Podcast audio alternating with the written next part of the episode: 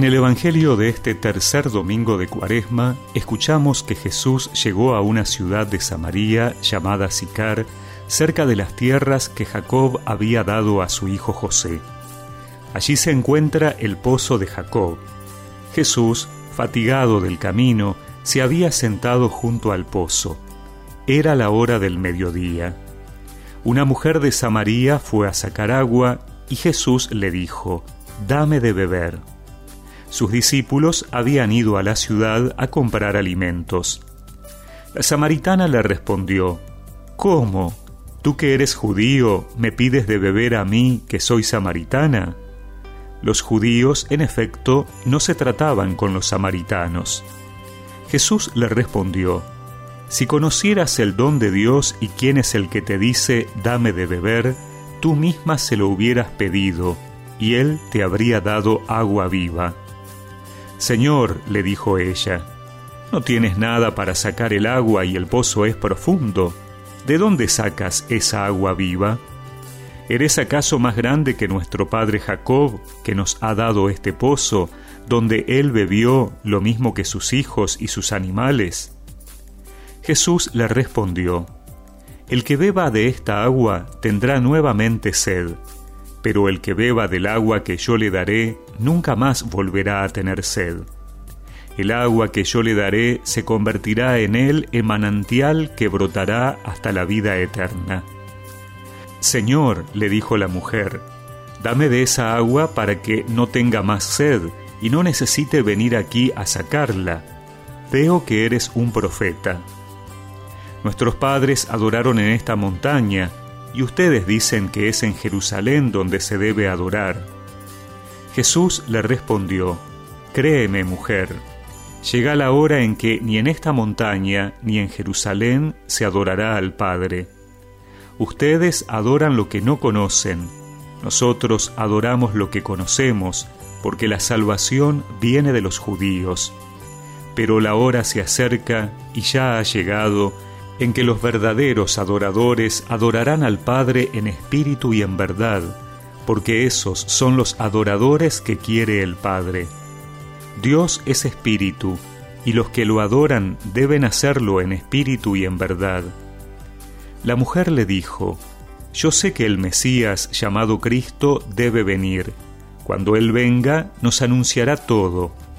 Jesús le respondió, Yo soy el que habla contigo. Muchos samaritanos de esta ciudad habían creído en él por la palabra de la mujer.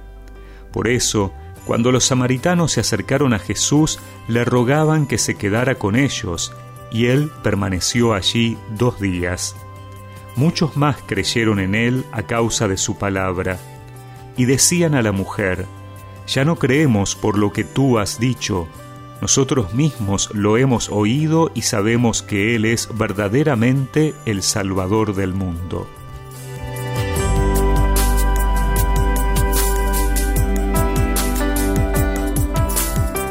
El Evangelio de este domingo nos muestra cómo el encuentro con Jesús provoca cambios radicales en la vida, incluso de aquellos que parecen más heridos y alejados. El de hoy es un encuentro donde se pone de manifiesto el amor, fundamento de toda verdadera relación con Dios. La mujer va a sacar agua al mediodía, el horario de mayor calor, cuando a nadie se le ocurriría cargar con el peso de los cántaros. Tal vez lo hace para no ser vista, ya que por su historia seguramente recibiría las miradas de juzgamiento de muchos. Y allí, en el lugar donde se hacían los matrimonios, al lado del pozo, esta mujer sedienta de amor y que no había logrado saciar con ningún hombre, se encuentra con la fuente del amor verdadero. Es ese nuevo amor el que la convierte en una misionera de Jesús, porque sólo cuando se ama a Dios se siente la necesidad de que otros también puedan experimentar lo que nosotros vivimos. En esta cuaresma, Jesús también nos va a buscar al pozo donde tratamos de saciar nuestra sed. Esos pozos a los que nos acercamos creyendo que no seremos vistos. Jesús conoce nuestra historia y nuestra vida. No temas abrirle tu corazón para dejarte llenar de su amor y así también poder anunciarlo con verdadero entusiasmo.